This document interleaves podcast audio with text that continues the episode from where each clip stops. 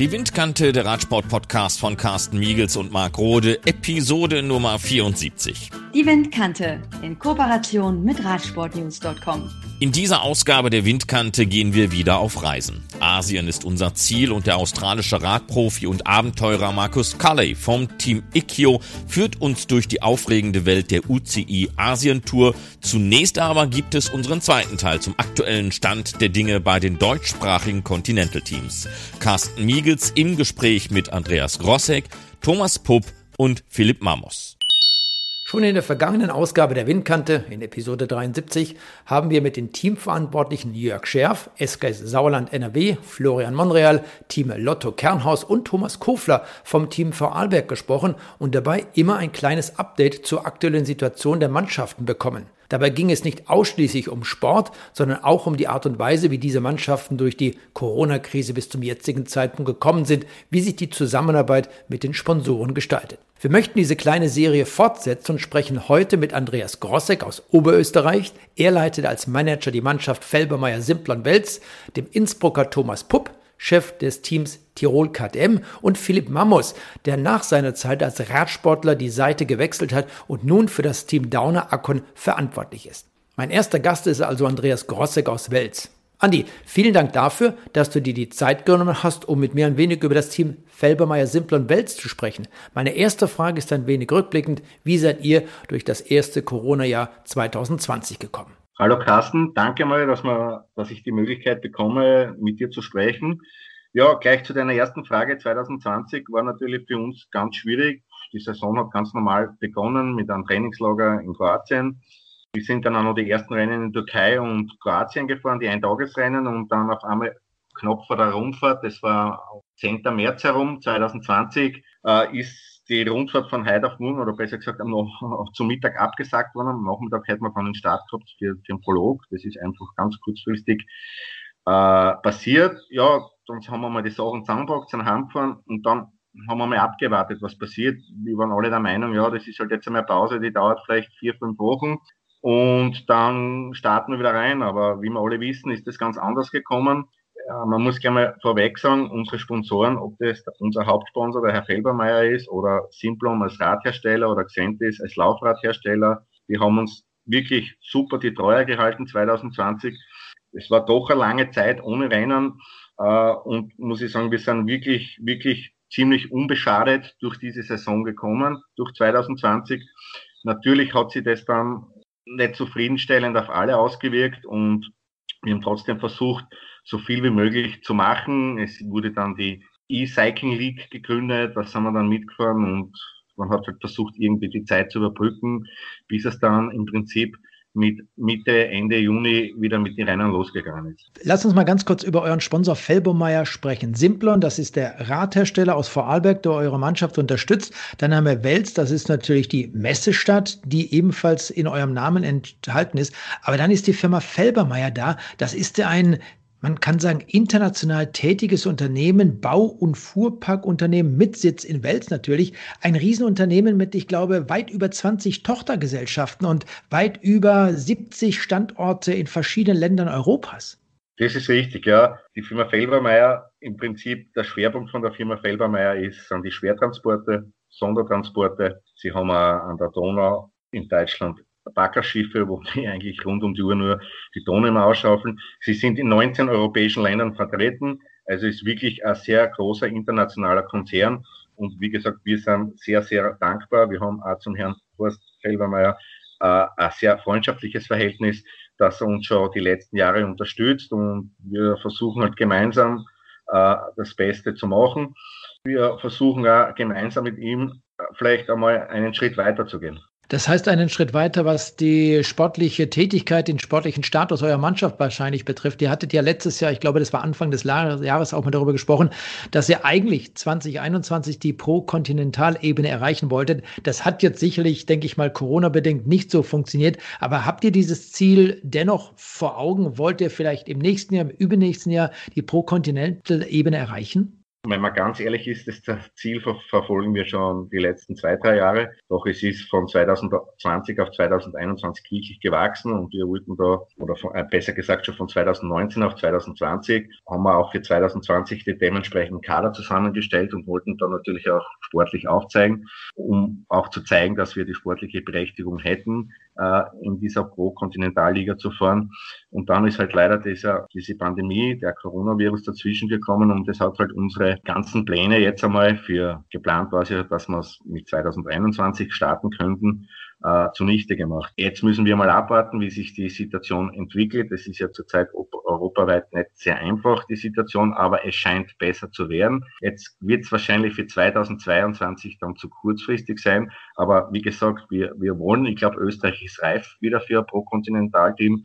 Wir haben gute Österreicher in der World Tour tätig und da könnte man vielleicht den einen oder anderen dann ab loseisen und dann äh, vielleicht in unserem Team anheuern.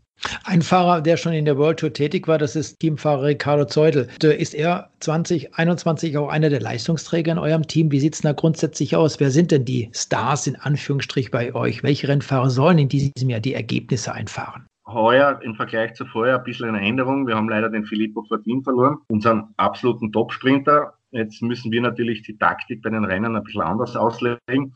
Und so ist halt der Vorteil, sage ich mal, für die Mannschaft, es bekommt jeder die Chance in der Mannschaft, Ergebnisse einzufahren. Mir persönlich, ich sage es ganz offen und ehrlich, in der Mannschaft gibt es keinen Star. Der Ricky Zeudel ist genauso Teammitglied wie jetzt ein, ein Matthias Mangezeder oder Fabian Schormeier wenn man jetzt die deutschen Fahrer nennen möchte. Also ich sage immer, das Kollektiv ist das, ist, ist das da und eigentlich das hat uns über die letzten Jahre auch so erfolgreich gemacht. Und Ricardo hat ja mal irgendwann auch im letzten Jahr gesagt, sein Ziel sind die Olympischen Spiele in Tokio 2020. Nun wurden diese Spiele, das wissen alle, verschoben in das Jahr 2021 hinein. Sind das immer noch die Ziele oder ist das das Ziel von Ricardo Zeudel in diesem Jahr?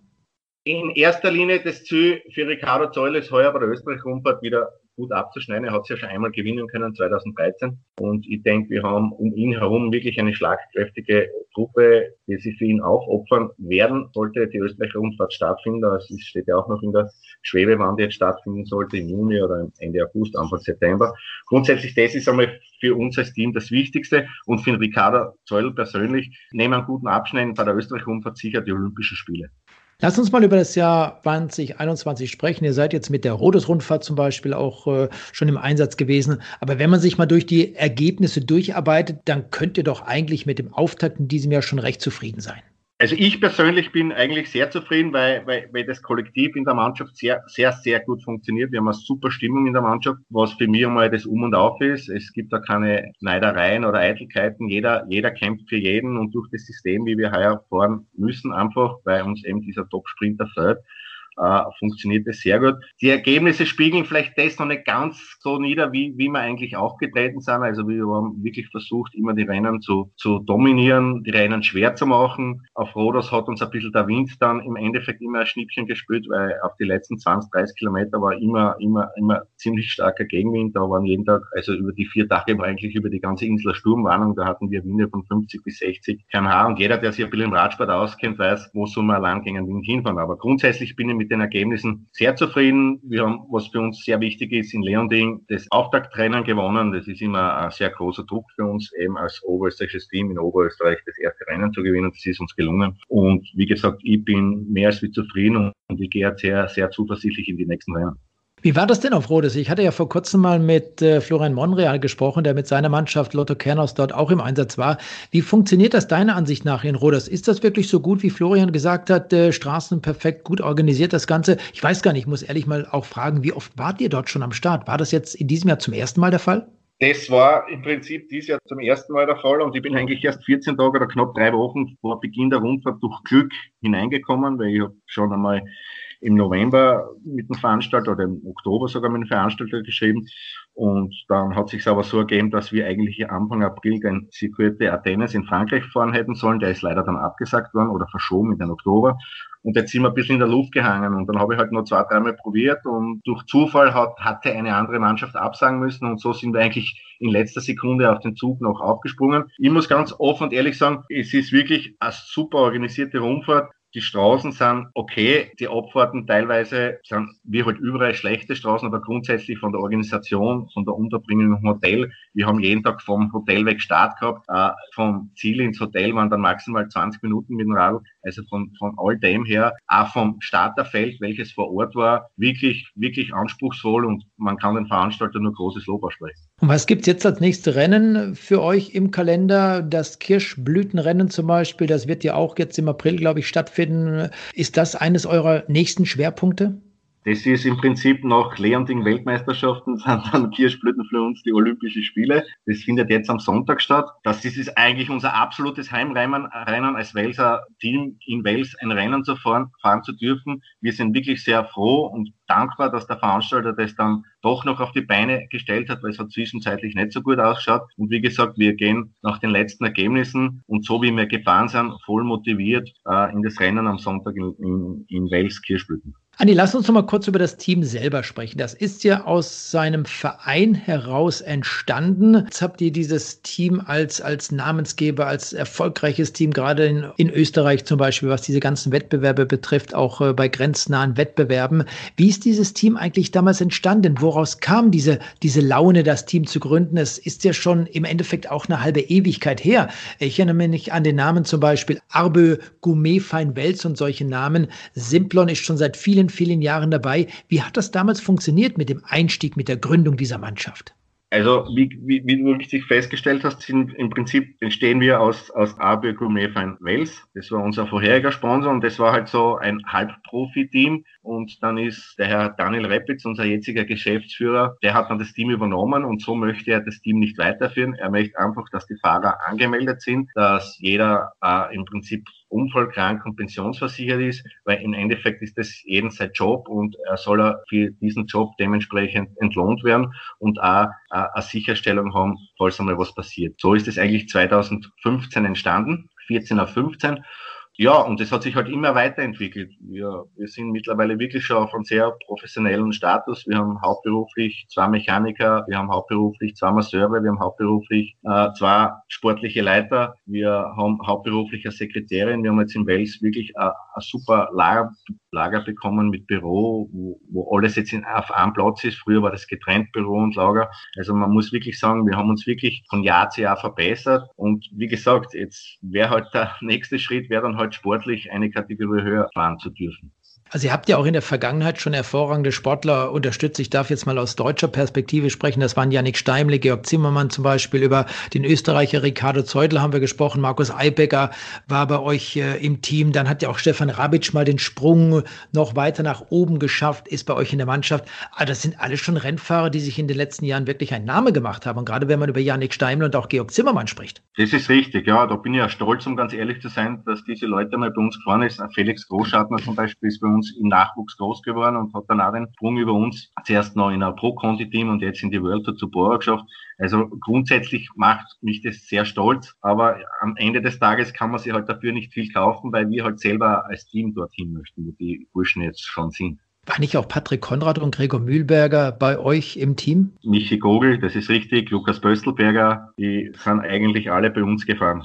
Also kann man schon sagen, das Team äh, Felbermeier, Simpel und Welz ist so eine kleine Schmiede für die noch relativ unbekannten Rennfahrer, die dann doch später mal auch zu den World Tour Mannschaften wechseln werden. Das ist richtig, ja, das würde ich sogar so unterschreiben. Also wir versuchen wirklich den Fahrern äh, das bestmöglichste Umfeld zu geben. Wir versuchen auch wirklich die besten Fahrer zu finden, die jetzt bei uns eine, eine hineinpassen und wo man auch das Gefühl hat, mittlerweile hat man ja, entwickelt man ja noch, jetzt mache ich das, ist mein elftes Jahr, mit der Zeit entwickelt man ein Gefühl äh, und sieht, okay, da ist was drinnen bei dem Jungen oder eher nicht. Und wir versuchen halt so viel wie möglich, so viel wie möglich Fahrern die Möglichkeit zu geben, den Status pro Conti zu erreichen oder wenn es gleich geht, sogar in die Welt zu kommen. Andi, jetzt weiß man, es gibt verschiedene Bundesligarennen in Österreich als natürlich auch äh, in Deutschland. Ihr seid in Wels zu Hause in Oberösterreich. Das ist ja eigentlich gar nicht so weit entfernt von der deutschen Grenze. Bestreitet ihr denn in diesem Jahr auch mal Rennen in Deutschland? Das heißt, dass die deutschen Windkante-Zuhörer euch mal irgendwo in Deutschland auf der Rennstrecke sehen können? Ja, wir, wir wollten ja die deutsche Bundesliga fahren. Das ist leider gescheitert. Die haben gesagt, na, das geht nicht. Das sind schon laut UCI-Reglement dürfen nur drei ausländische Länder an der deutschen Bundesliga teilnehmen. Und da haben sie, glaube ich, was ich weiß, Holland, Luxemburg und Schweiz, glaube ich.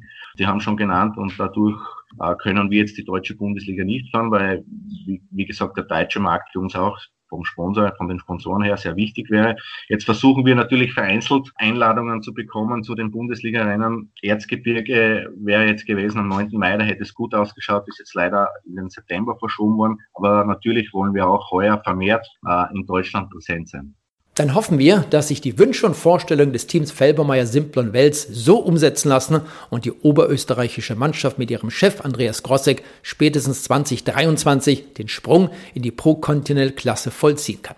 Bleiben wir in Österreich und ziehen etwas westwärts, ganz genau gesagt die WM-Stadt des Jahres 2018 nach Innsbruck. In der Stadt zwischen der Skisprungschanze am Berg Isel und dem Karwendelgebirge ist das Team Tirol KTM zu Hause und Thomas Pupp leitet dieses Nachwuchsteam sehr erfolgreich durch die letzten Jahre.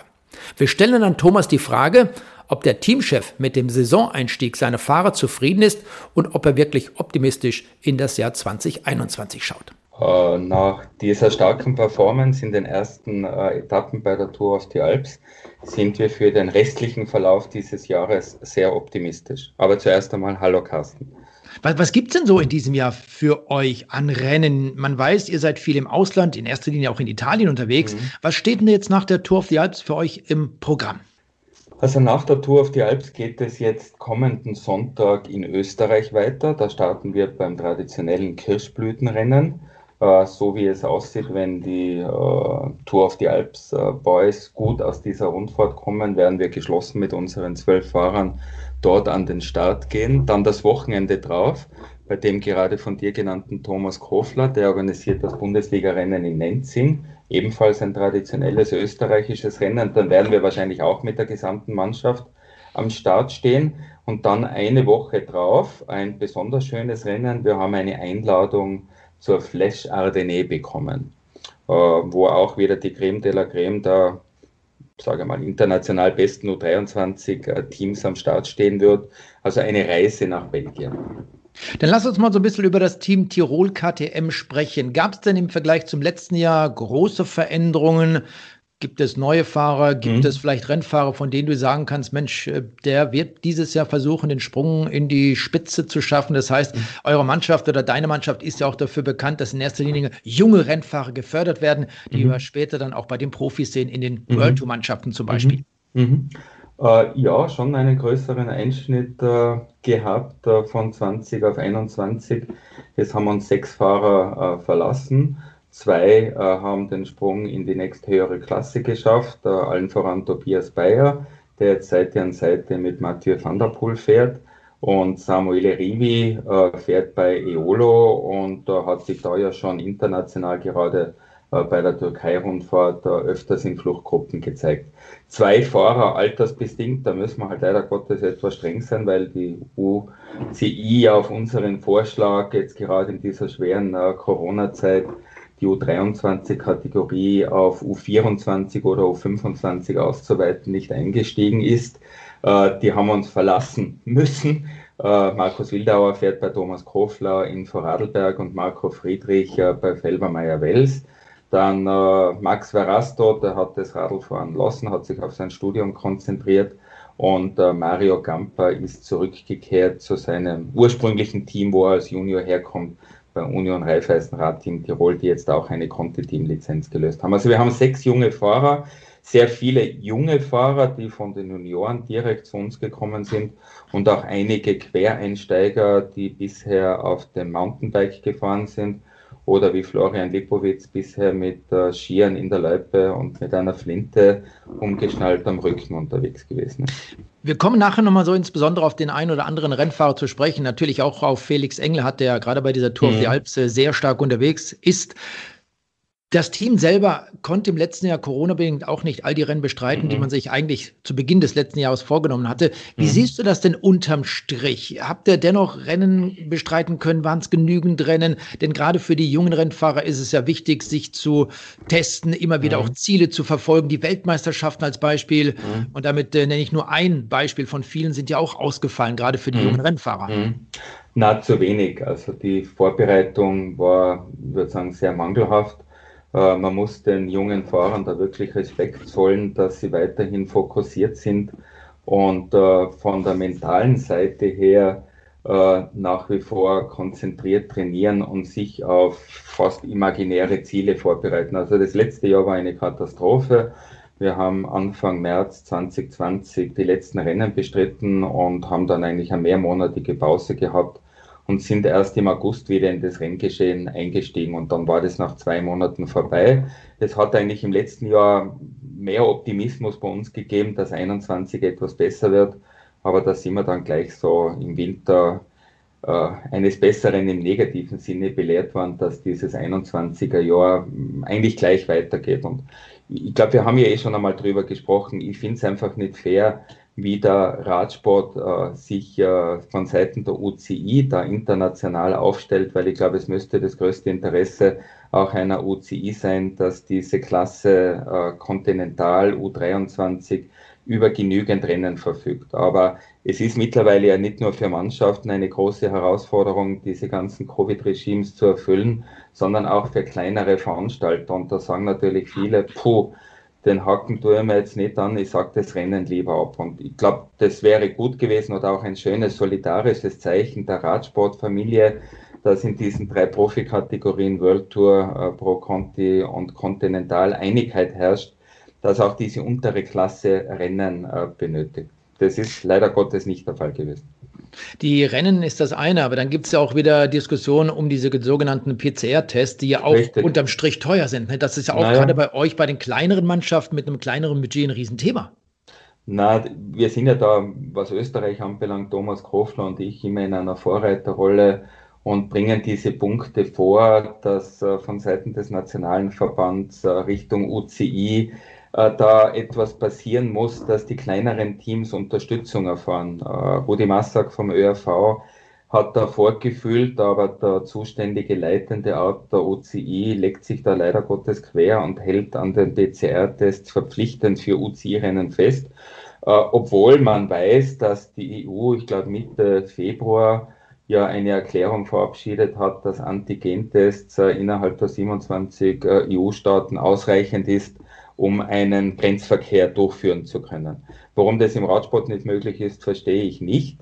Äh, aus Sicherheitsgründen nachvollziehbar, aber wenn man weiß, dass ein PCR-Test eine finanzielle Bandbreite von 50, 60 bis 120 Euro hat und wenn ich jetzt nur rechne, mit zehn Leuten sind wir eigentlich immer beim Rennen und die dürft heuer 30 Rennen fahren, ja, dann bewegen wir uns da in einem Budget von 20.000 bis 40.000 Euro nur für PCR-Tests.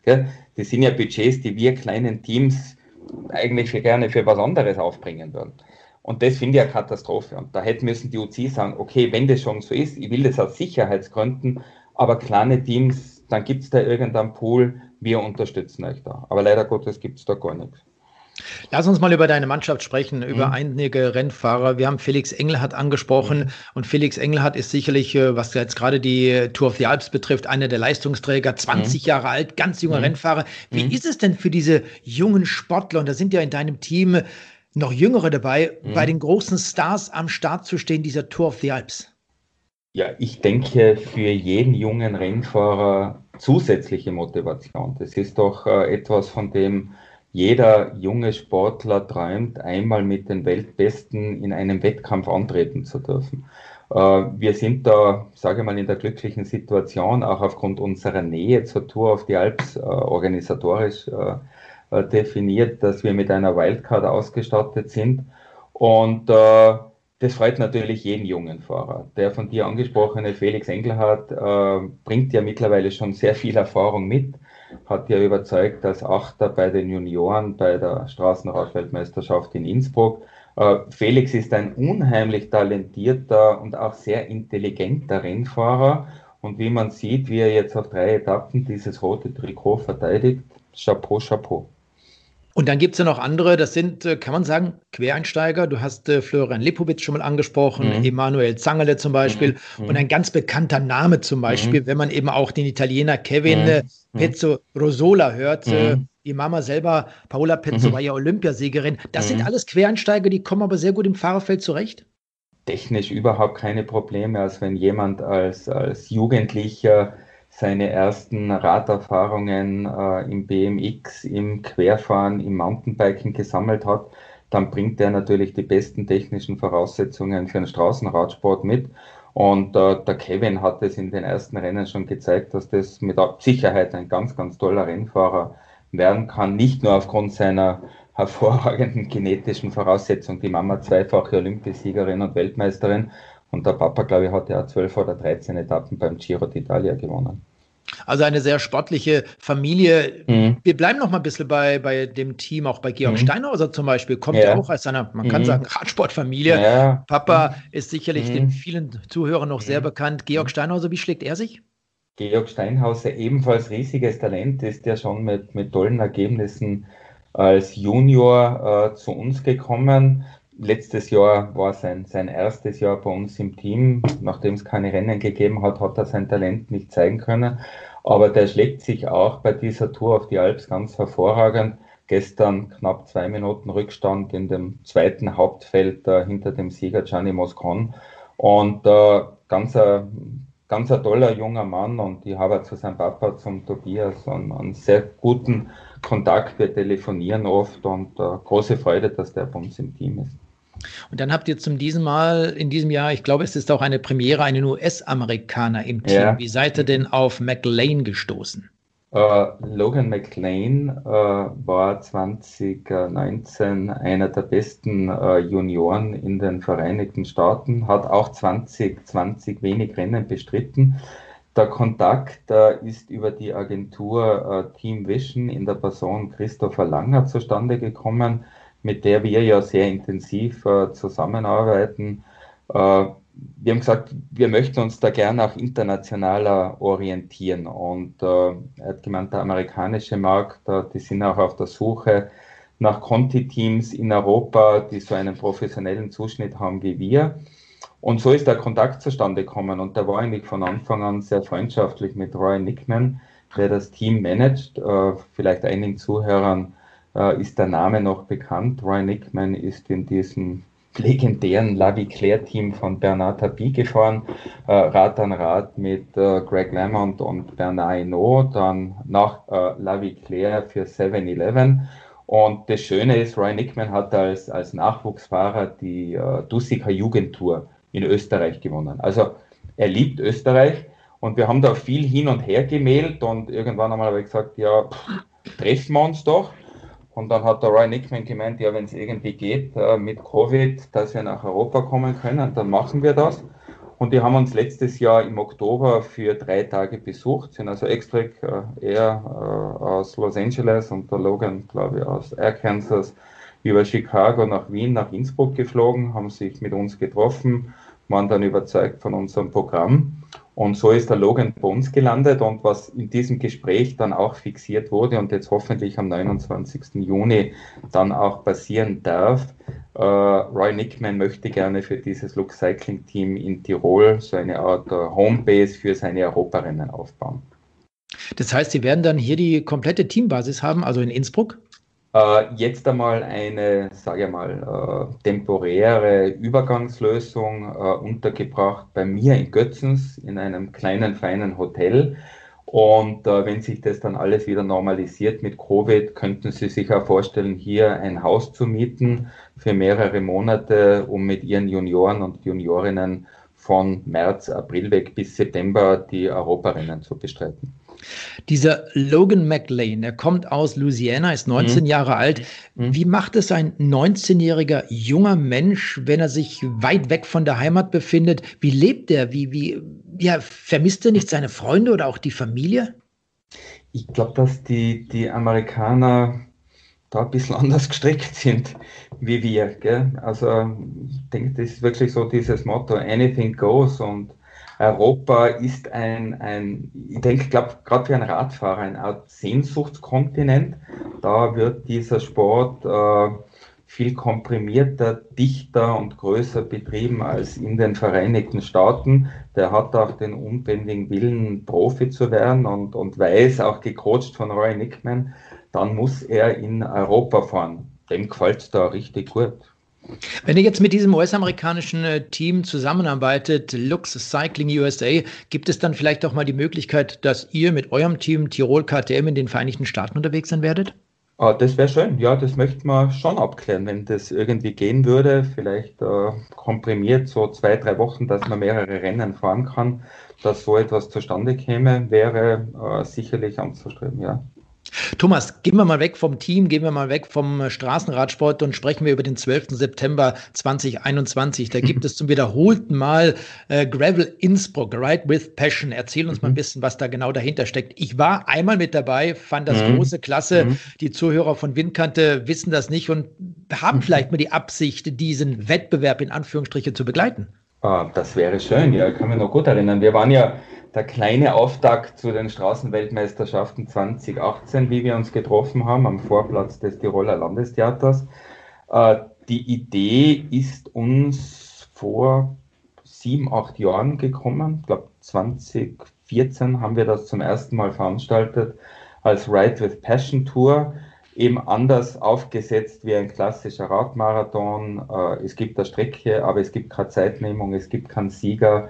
Also es geht einzig und allein um die Freude am Radfahren und was uns ganz wichtig gewesen ist, auch abseits der bekannten Straßen zu fahren. Wir haben da unsere interessante Route rund um Innsbruck überlegt, die großteils auf sehr kleinen Straßen äh, stattfindet Einiges ist asphaltiert, aber vieles geht wirklich so auf Feldwegen, auf Waldwegen, auch kleinen Single Trails äh, rund um die Tiroler Landeshauptstadt. Und das hat sich eigentlich von Anfang an äh, gut bewährt und viele Fans gefunden. Und äh, wir trachten natürlich daran, diese Veranstaltung etwas größer zu machen. 2019 hatten wir bereits 300 Starterinnen. 2020 waren wir eben Covid-bedingt limitiert auf 200 Starterinnen. Wie das heuer aussieht, wissen wir noch nicht, aber den Termin haben wir mal fixiert, 12. September. Eine wirklich tolle, anspruchsvolle Route rund um Innsbruck. Äh, auch Strecken der Radweltmeisterschaft wie die bekannte Höll sind mit eingebaut. Die Labestationen finden bei Bauernhöfen statt mit lokalen Produkten. Also es ist wirklich ein, ein nettes Happening und es geht einzig und allein äh, ja, die, die persönliche Freude und die persönliche Leidenschaft am, am Radfahren äh, bei dieser Veranstaltung auszuleben. Was auch noch mit dazu kommt, um das abschließend zu sagen, und da sieht man eigentlich, wie sich die, die Radindustrie auf diesen Gravel-Trend, äh, wie sich das entwickelt. Wir haben, ich glaube, vor zwei Jahren noch vielleicht fünf Leute gehabt mit einem Gravelbike. Letztes Jahr waren es sicherlich schon 50. Gell? Man muss aber dazu sagen, die Strecke ist auch mit einem Rennrad äh, befahrbar äh, mit einem Gravelbike so und so. Und wir sind da auch äh, ja, gnädig und tolerant. Wenn jemand mit einem Mountainbike äh, fahren möchte, dann darf er das natürlich auch. Das wäre von mir nämlich noch die Frage gewesen. Das äh, heißt Gravel Innsbruck. Man muss hm. jetzt nicht zwingend mit einem Gravelbike kommen, Nein. sondern kann mit dem Mountainbike fahren, kann auch mit dem Rennrad anreichen. Genau, richtig, ja. Wie auch da ein dickes Dankeschön an dieser Stelle an Thomas Pupp vom Team Tirol KTM. Und damit verlassen wir Österreich und kommen nach Deutschland genauer gesagt nach Nordrhein-Westfalen, in die Domstadt, nach Köln zum Team Dauner Akkon. Unser Gesprächspartner ist Philipp Mammus. Als Ex-Profi leitet er das Team und beantwortet die schon fast alltägliche Frage, wie ist das Team Dauner Akkon durch das Jahr 2020 gekommen? Ja, hallo Carsten. Äh, vielen Dank erstmal, dass ich ähm, eingeladen wurde zu eurem Podcast. Ähm, ja, 2020, äh, ich denke mal, da ging es wahrscheinlich jedem ähnlich. Ähm, ich persönlich, ja, äh, ich meine, ich bin gut durch das Jahr gekommen. Äh, wir hatten relativ wenig zu tun gehabt und ähm, hätten uns natürlich gewünscht, dass wir mit dem Team an mehreren Rennen teilnehmen können, aber das ging leider nicht. An wie viele Rennen habt ihr denn eigentlich teilgenommen im letzten Jahr? Kann man das an einer Hand abzählen, an zwei Händen oder sind dann doch einige mehr dazugekommen? Ja, leider, leider kann man es an einer Hand abzählen. Ähm, wir sind gestartet im März äh, mit der Rodos-Rundfahrt, wo wir dieses Jahr auch waren. Ähm, und danach kamen dann eigentlich nur noch die deutschen Meisterschaften auf dem Sachsenring, äh, zwei Bundesliga-Rennen und das war es leider, ja. Das ist natürlich traurig. Und wie haben dann eure Sportler die Motivation gefunden, sich da einfach auch immer wieder aufs Rad zu setzen, um zu trainieren, weil du ja ganz genau weißt, äh, Rennen gibt es wahrscheinlich in diesem Jahr keine mehr. Ähm, ja, das war tatsächlich, äh, sage ich mal, für den einen oder anderen schwierig. Ähm, die Jungs haben dann irgendwann angefangen, sich anderweitig, sage ich mal, irgendwie zu motivieren, dass die dann angefangen haben, ähm, mehr mit ihren Gravelbike oder halt mit dem Crossrad irgendwelche Strecken abzufahren, um, um einfach die Abwechslung auch zu haben. Ähm, wir als Team hatten dann die Maßnahme noch gemacht, ähm, dass wir halt die, die Challenge hatten mit dem Everesting. Äh, die vom ganzen Team bestritten wurde. Und da hat man halt schon gemerkt, wie, wie sehr die sich alle gegenseitig vermisst haben. Ja, und ähm, wir hatten halt ein super Wochenende und eine Menge Spaß gehabt. Das im letzten Jahr, diese Everesting äh, Challenge, die wurde unter anderem natürlich auch von eurem Sponsor von Dauner Mineralbrunnen ins Leben gerufen. Ähm, stehen denn die Sponsoren auch diesem Jahr dahinter? Wie lange sind die Verträge ausgelegt? Ich gehe jetzt mal einen Schritt weiter, nämlich schon in das nächste Jahr, in das Jahr 2021. Seid ihr da alle noch äh, relativ safe? Ja, also ähm, die Verträge wurden letztes Jahr verlängert ähm, um weitere drei Jahre. Sicherlich muss man natürlich dazu sagen, ähm, man steckt nie da, da drin. Ne? Also wenn jetzt, sage ich mal, sowas wie jetzt Corona kommt, ähm, da können natürlich auch die Sponsoren nichts für. Ähm, und wenn es dann, sage ich mal, dort irgendjemanden sehr hart trifft, ähm, dann muss man vielleicht sogar damit rechnen, dass Sponsoren ähm, auch abspringen. Ähm, aber wir sind eigentlich hier relativ safe. Ähm, also aus der Richtung von der Downer Mineralquelle oder der Arcon Group gab es jetzt erstmal noch keine Zweifel, dass da irgendwas vorzeitig beendet werden sollte. Was gibt es denn für Veränderungen im Team auf sportlicher Ebene? Ihr habt, habe ich mal äh, gehört, auch einen Marcel Wüst dazugeholt so, als äh, sogenannter Relations Manager. Fangen wir vielleicht mal bei Marcel an, dem ehemaligen Profi und Weltklasse-Sprinter. Was ist genau sein Job als Relation Manager? Ja, also äh, Marcel, sage ich mal, soll so ein bisschen ähm, auch die Kontakte äh, zu, zu Rennen, sage ich mal, uns, uns vielleicht da die Türen öffnen. Ähm, Marcel ist, sage ich mal, auf der ganzen Welt bekannt, äh, hat etliche Profisiege eingefahren und ähm, soll da, sage ich mal, uns auf jeden Fall auch helfen, dass wir ein besseres Rennprogramm äh, machen, also haben können. Und auf sportlicher Ebene, was die Fahrer betrifft, hat sich da groß was geändert? Ja, wir haben schon äh, deutlich mehr jüngere Fahrer jetzt äh, für diese Saison ins Team aufgenommen. Äh, der Altersdurchschnitt, ich weiß jetzt gar nicht aktuell, wo der liegt, aber wir sind, glaube ich, eins mit der jüngsten Teams in Deutschland, was wir uns ja, sage ich mal, auch auf die Fahne geschrieben haben, dass wir einfach den Nachwuchs fördern wollen. Ne? Also im liebsten, also im besten Fall natürlich ähm, hätte ich das Team, dass es komplett U23-Fahrer sind. Ähm, dafür sage ich mal, ja, äh, gibt es, ich will jetzt nicht sagen, dass es zu viele KT-Teams in Deutschland gibt, aber wir haben doch äh, relativ viel, was ja auch gut ist. Äh, und dadurch, sage ich mal, verteilt sich das Ganze natürlich auf ganz Deutschland auch und ähm, macht es dann den Teams natürlich umso schwieriger, äh, so ein Team komplett aus U23-Fahrern zu gestalten. Ne? Und du bist jetzt komplett für die Mannschaft verantwortlich. Ich habe von das Thema angesprochen, du warst selber aktiv, du warst selber Berufsradfahrer, hast dich dann auch zeitweise mal zurückgezogen, aber zwischenzeitlich bist du komplett für die Mannschaft da. Man kann fast sagen 24 Stunden am Tag und das vielleicht auch sieben Tage die Woche? Ja, genau. Ähm, ja, das Team ist ja über die Jahre, sage ich mal, äh, gewachsen. Und ähm, man glaubt es kaum, wie viel Zeit, sage ich mal, so ein Team auch in Anspruch nimmt. Und ähm, in den letzten Jahren, wo ich selber auch noch aktiv gefahren bin, äh, hatte ich dann schon in der Saison gemerkt, dass ich halt einfach müde war und auch nicht mehr die Leistung bringen konnte. Und dann muss man halt irgendwann mal, ja, äh, ehrlich zu sich selber sein und sagen, okay, gut, was will ich eigentlich was will ich eigentlich mit diesem Team erreichen. Ähm, persönlich bin ich nur aus Spaß immer noch gefahren, natürlich mit einem sehr großen Ehrgeiz, aber man möchte ja das Team jetzt voranbringen und das war halt dann der Entschluss, den ich getroffen hatte, gesagt, okay, ich ziehe mich da jetzt aus der aktiven Laufbahn zurück, äh, um mehr, mehr Energie zu haben für das Team auch.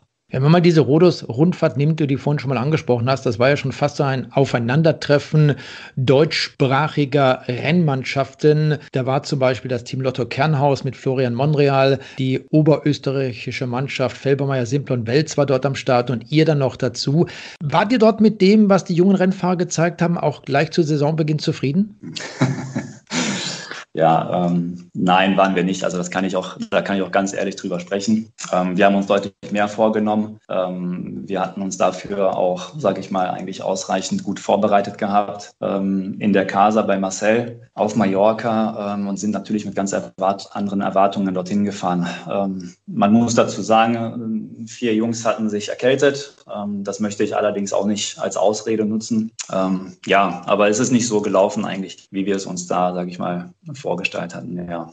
Was sind jetzt denn eure nächsten Rennen? Ihr wolltet ja gleich zu Beginn, du hast über Mallorca gesprochen, auch die dortige Challenge fahren. Die ist ja dann auch Corona-mäßig äh, verschoben worden. Dann gab es äh, die Rhodos-Rundfahrt. Was sind jetzt eure nächsten Rennen, die ihr bestreiten werdet? Ihr habt sicherlich auch wieder die Deutschlandtour irgendwo zumindest mal angezeichnet, dass das eines der Highlights sein könnte. Dann gibt es die Lila Logistik Radbundesliga. Sind das die Top-Highlights für euch? Ja, klar, sicherlich. Ne? Also Deutschland-Tour, ähm, ich denke mal, das ist so ein, so ein Ziel von, von jedem deutschen KT-Team, ähm, wo wir natürlich auch darauf hinarbeiten werden. Ähm, wie genau, sage ich mal, da jetzt, wie, man, wie wir uns da qualifizieren werden für, ähm, müssen wir noch abwarten. Ähm, bestimmt wird da ein Teil auch über die Rad-Bundesliga laufen. Ähm, allerdings müssen wir da jetzt natürlich auch erstmal abwarten, wann überhaupt denn dann das erste Rad-Bundesliga-Rennen starten wird. ansonsten haben wir jetzt als nächstes Rennen, was wir bestreiten, die Mallorca Challenge. Die beginnt am 13. Mai und, ähm, und danach werden wir vielleicht das Ganze noch verlängern mit einem kurzen Trainingslager dann äh, auf Mallorca, dass wir dort direkt da bleiben. Du hast gerade die Deutschlandtour angesprochen. Es gab ja dort vor zwei Jahren, als die letzte eben auch ausgetragen wurde, ein bestimmtes äh, Auswahlkriterium. Fabian Wegmann, sportlicher Leiter, Streckenplaner bei der Deutschlandtour, der hat äh, gestern in einem Gespräch gesagt, dass wohl die besten vier deutschen Mannschaften eingeladen werden zur Deutschlandtour. Allerdings die Auswahlkriterien sind natürlich, weil viele Rennen ausfallen, andere. Da wird man wohl all die Rennen, die von den unterschiedlichen Mannschaften, den deutschen Mannschaften bestritten werden, heranziehen, die Ergebnisse dann genau analysieren und die besten Mannschaften mit den nationalen, natürlich auch internationalen Ergebnissen, die werden dann zu dieser Deutschlandtour eingeladen. Das ist gut, dass ich das jetzt weiß. Äh, da werden die Jungs natürlich, äh, ja, ich meine, das ist natürlich immer schwierig, ne? weil ähm, wir sind jetzt, sag ich mal, wir haben nicht so viele Rennen. Und, äh, und dann muss man halt bei den Rennen, wo man dann am Start ist, muss man natürlich, sage ich mal, das Beste dann einfach leisten. Ne? Und das ist auch, sage ich mal, dann fair gegenüber allen Teams, ähm, dass da einfach die besten Teams dann auch am Start stehen. Also da kann man halt einfach nichts machen und das wissen wir auch. Ihr seid jetzt in ein neues, kann man sagen, Büro, in einen neuen Sitz, in einen Servicekurs gezogen, der deutlich besser ist als der alte vom Standard her. Der war dort, glaube ich, im Zentrum, relativ zentrumsnah in Köln. Jetzt seid ihr etwas aufs Land gezogen. Was hat sich denn dort in diesem Servicekurs jetzt für euch verbessert? Ja, also zum einen ist es natürlich äh, für uns hier äh, mit dem Umzug jetzt leichter geworden, dass wir einfach ähm, ja, unsere Fahrzeuge auch sicher unterstellen können. Ähm, das Material ist hier, sage ich mal, auch ein bisschen sicherer. Ähm, untergebracht. Ähm, wir haben noch einen großen Vorteil hier, dass wir ähm, über unseren Servicekurs eine Wohnung haben, äh, wo die Fahrer dann auch sich aufhalten können, mal über längere, sage ich mal, Zeiträume. Ähm, geplant ist jetzt auch für das übernächste Wochenende hier nochmal ein kurzes Teamtreffen, wo dann halt vier Tage gemeinsam trainiert wird. und das bringt, sage ich mal, schon gewisse Vorteile mit sich hier. Und wo liegen deine Aufgaben? Das vielleicht noch zum Abschluss als Teammanager in diesem neuen Servicekurs. Bist du da auch am Planen, ja nicht nur die Einsatzkräfte wie die Physiotherapeuten, die Mechaniker eingeplant werden zu den unterschiedlichen Wettbewerben. Wo liegt da so der ganze Schwerpunkt bei deiner Arbeit? Ja, das ist das ist ziemlich weit gefächert, sage ich mal, das Ganze, was ich hier mache. Also ähm, ich kümmere mich eigentlich zum größten Teil um alles hier. Ne? Also ob das jetzt die Einsatzplanung ist, der Fahrer zu den Rennen, ähm, immer mit Rücksprache, dann sage ich mal auch mit Gerald. Ob es dann das Material vor Ort ist, hier zu prüfen und äh, zu gucken, okay, was benötigen wir jetzt noch, was muss eventuell noch ähm, bestellt werden, was brauchen wir wirklich für das nächste Rennen jetzt noch. Ähm, gucken, sind die Fahrzeuge in Ordnung? Ja, also hier ist eigentlich, also hier ist eigentlich alles ähm, fällt an, was, sage ich mal, was es nicht geben würde. Also man kann sagen, Philipp, die wird es in den nächsten Monaten nicht langweilig. Nee, das definitiv nicht. Also wie gesagt, ich bin jetzt noch immer nicht fertig mit den Sachen, ähm, also auszupacken, was jetzt von Rodos, sage ich mal, jetzt zurückgekommen ist, alles. Ähm, das steht teilweise immer noch hier, noch nicht ausgepackt und das äh, muss ich jetzt noch machen, bevor es dann schon wieder nach Mallorca losgeht. Soweit unser Blick auf die Mannschaften Fellbaumer, Simpel und Wels, Tirol KTM und zuletzt Dauner Akon mit Philipp Mammers. Und um zu wissen, wie es um die anderen Mannschaften, Vereine, Fahrer besteht, bleiben wir da selbstverständlich nicht am Ball, sondern am Rad.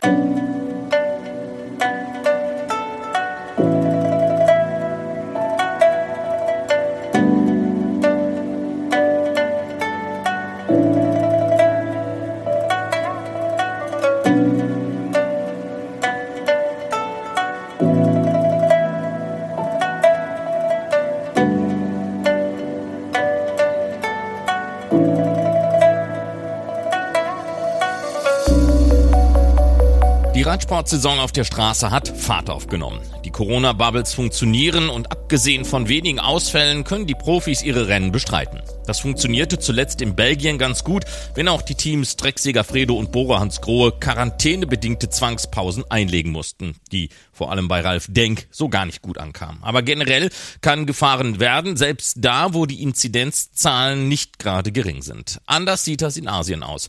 Da wurde bis hierher noch kein einziger Meter gefahren. Erst Mitte Mai wird die stark geschrumpfte Asientour mit der Thailand-Rundfahrt loslegen. Good my name is Marcus Cooley. I'm an Australian and this is my racing in Asia at a continental level.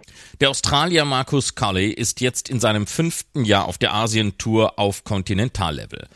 Für ihn heißt es warten. Im vergangenen Jahr noch für das malaysische Team Sapura unterwegs, trägt er in dieser Saison das Jersey der japanischen Mannschaft Ukyo. Corona hat alles auf den Kopf gestellt. I'm not exactly sure, to be honest. I do worry that the, the virus may have a lasting impact on on racing for a few years at least. Um, although the more developed nations such as you know, South Korea, China, uh, Japan have been uh, pretty quick to stop the spread of the virus, I expect this to be a much more difficult task in the developing na- nations. Uh, they'll probably struggle to to do the same. So I fear we might see lasting travel restrictions in uh, these countries. Um, maybe compulsory 14 day isolations upon arriving. So um, it'll be interesting to see how it all turns out in the future. However, though, uh, the Far East is still the, the booming economic area of the world, so I anticipate uh, it will bounce back quickly, and um, I expect to see more and more uh, European teams um, coming to, to race in Asia in the future, as well as um, the Asian teams are quickly growing and Markus habe die Befürchtung, dass das Coronavirus noch viele Jahre einen negativen Effekt auf die Rennen haben werde. Weiterentwickelte Nationen wie Südkorea, Japan oder China hätten die Verbreitung des Virus schnell unter Kontrolle bekommen. Das sei in den nicht so entwickelten Ländern doch eher noch ein großes Problem. Das würde doch dazu führen, dass es weitere Reisebeschränkungen gäbe oder es zu Quarantänemaßnahmen vor der Ankunft führe. Man werde sehen, wie sich das in der Zukunft noch alles entwickeln würde. Der ferne Osten sei ökonomisch gesehen immer noch die Boomregion der Welt. Und so könne er sich vorstellen, dass man das in den Griff bekommen würde und dass dann auch wieder mehr europäische Teams nach Asien reisten, um dort zu fahren. Er gehe aber auch davon aus, dass die asiatischen Mannschaften sich weiter verbesserten, um dann ihrerseits in Europa zu fahren.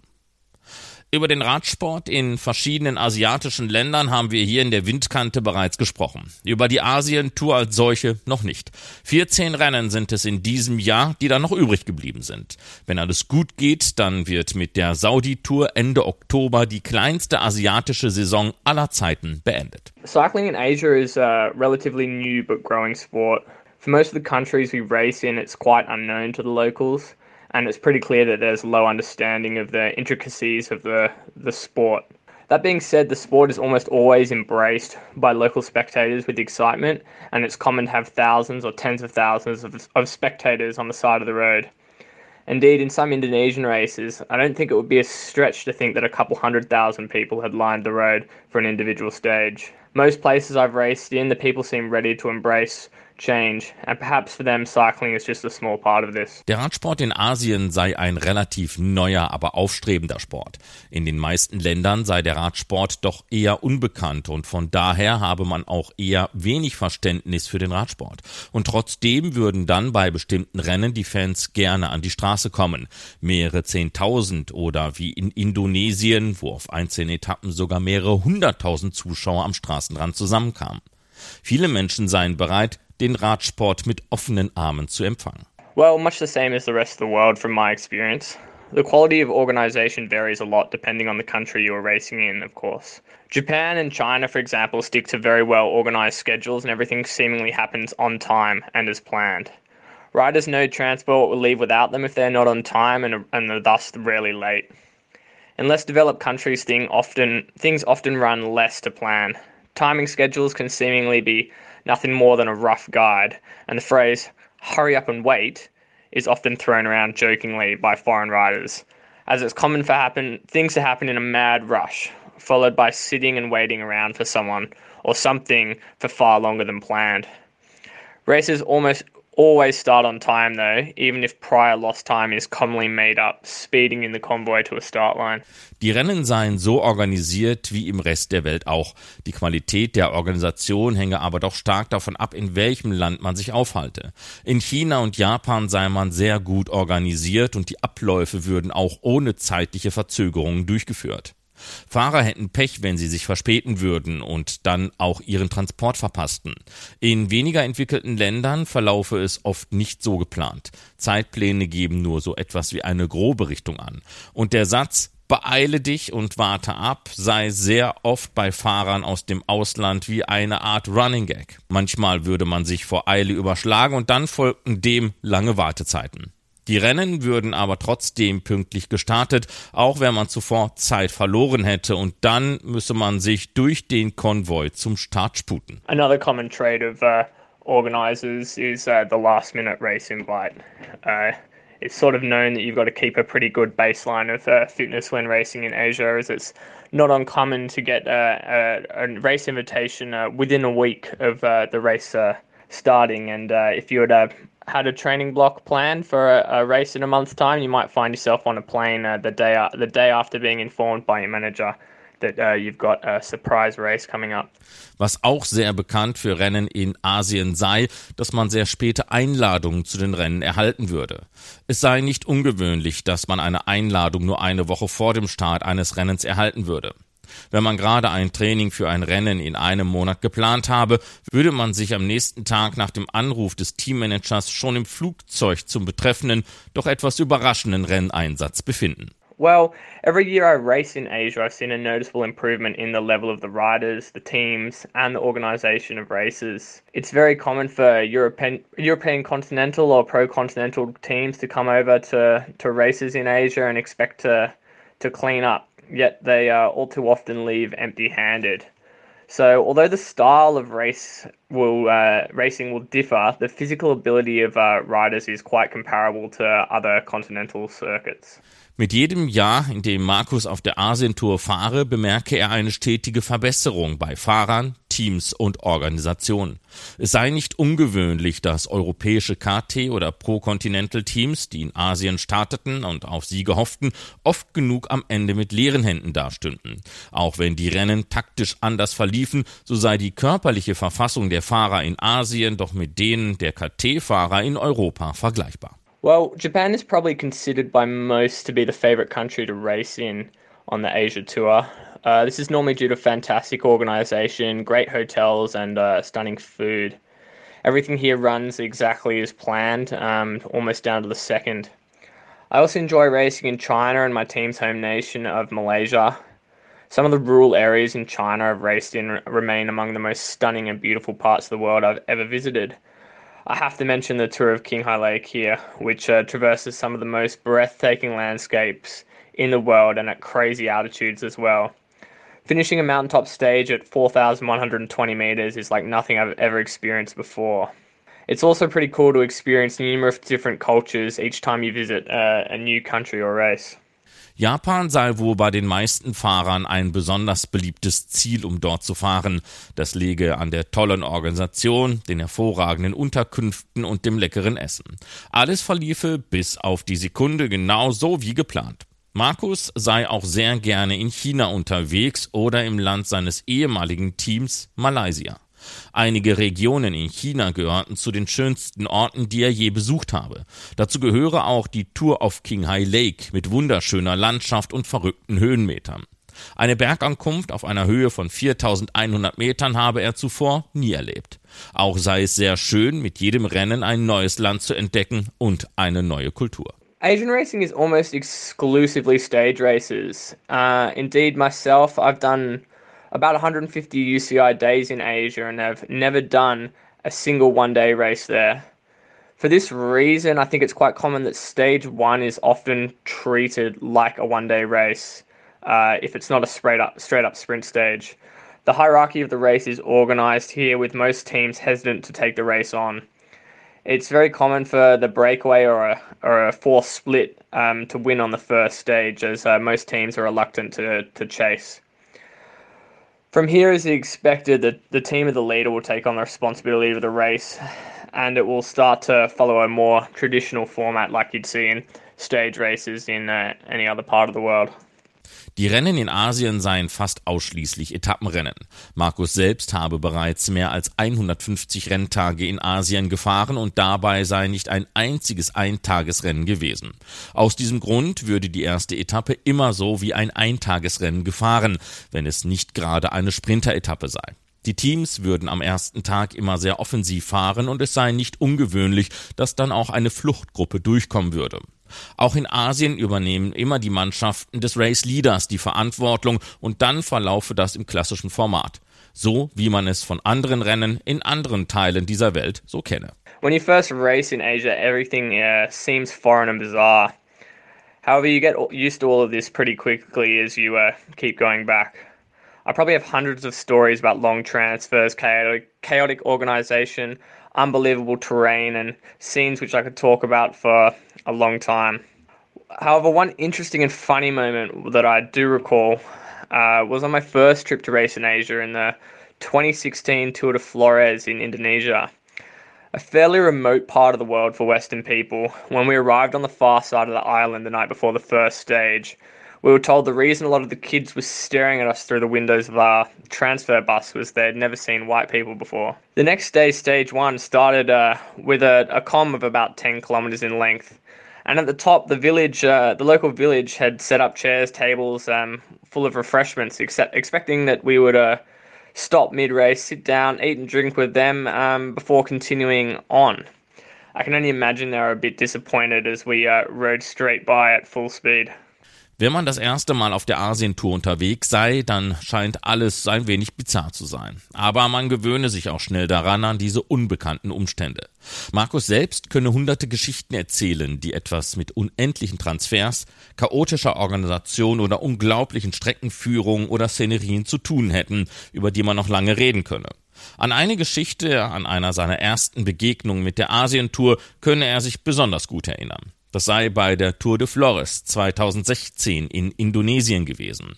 Ein exotischer Ort für die meisten Menschen. Als man am Abend des Tages vor der ersten Etappe das entfernteste Ende der Insel Flores erreichte, habe man ihnen erklärt, warum sich die Kinder die Nasen an den Scheiben der Transferbusse plattgedrückt hätten.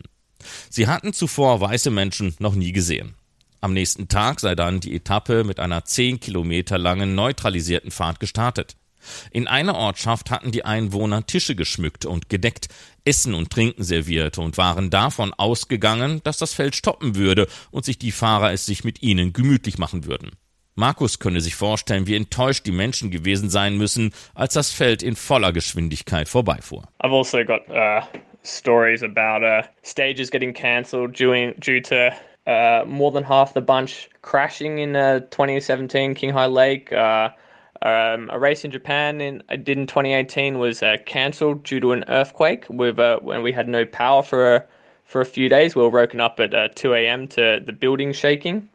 Uh, there's been uh, one one stage which when uh, in Indonesia a two-hour pre-race transfer, which was what scheduled two-hour pre-race transfer, turned out to be seven hours over a dirt mountain road where one of the buses broke down and we had to shorten the stage um, as well as yeah, countless stories about uh, eight hour eight hour transfers, uh, less than ideal hotels sometimes, and um, yeah, all kinds of uh, crazy stuff, which can go into great detail about.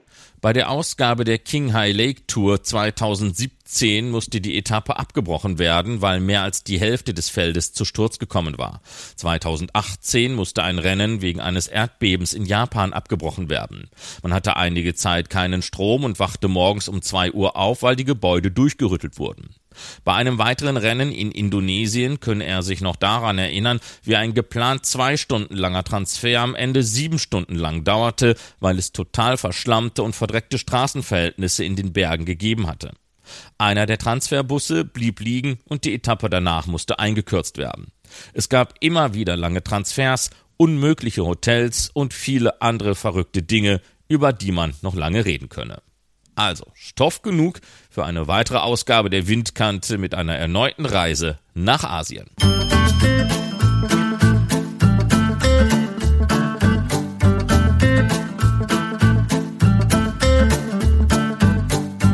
Und das ist die 74. Ausgabe der Windkante, der Radsport-Podcast von Carsten Miegels und Marc Rode gewesen. Alle Episoden zum Nachhören, die gibt es auch auf unserer Webseite windkante.org. Euch dann noch eine schöne Zeit und bis zum nächsten Mal. Bleibt gesund und Glück auf. Die Windkante in Kooperation mit Radsportnews.com.